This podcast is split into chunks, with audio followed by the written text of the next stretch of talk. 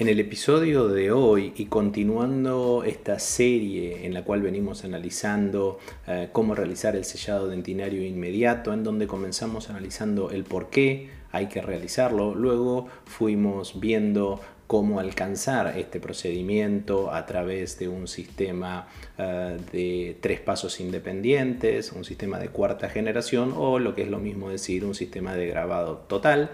Luego lo analizamos eh, a través de la utilización de un sistema de autograbado de dos pasos y finalmente analizamos y vimos cómo es el paso a paso para realizarlo a través de un eh, sistema de adhesión del tipo universal.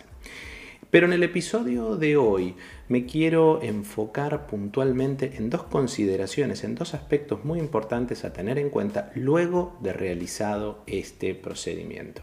El primero de ellos tiene que ver con la importancia de eliminar los excesos, sea tanto de adhesivo como del refuerzo de flow que le colocamos cuando hablamos del sistema por ejemplo, el del Clearfield Bond SE o en el caso de utilizar un adhesivo universal, este refuerzo que le colocábamos de flow y que muchas veces sobrepasa el límite amelodentinario. Sin ningún lugar a duda que tanto el adhesivo como el refuerzo de flow que se aplica en esos últimos sistemas adhesivos para alcanzar el sellado dentinario inmediato debería de ubicarse como máximo hasta el límite amelodentinario. Sin embargo, a veces puede excederse un poquitito más.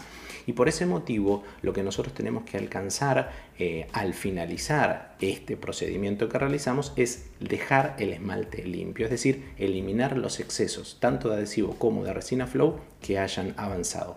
Para ello tenemos que tener una cosa en cuenta y es realmente muy importante, la utilización de magnificación, sean lupas o microscopios, lo importante es trabajar con magnificación y luego con un instrumental rotatorio, utilizando un diamante rojo, por ejemplo, para tener más control, pasarlo por el esmalte y eliminar estos excesos.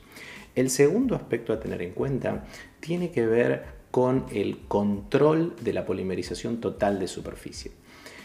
A pesar de que la última fotopolimerización se realizó a través de una capa de glicerina con el objetivo de alcanzar la polimerización total, muchas veces quedan eh, en esta superficie monómeros sin reaccionar y por lo tanto como consecuencia de ello se pueden integrar a los pasos clínicos que vienen después. Me refiero a la provisionalización o a la toma de impresiones por ejemplo con silicona. Estos materiales pueden interactuar de manera negativa.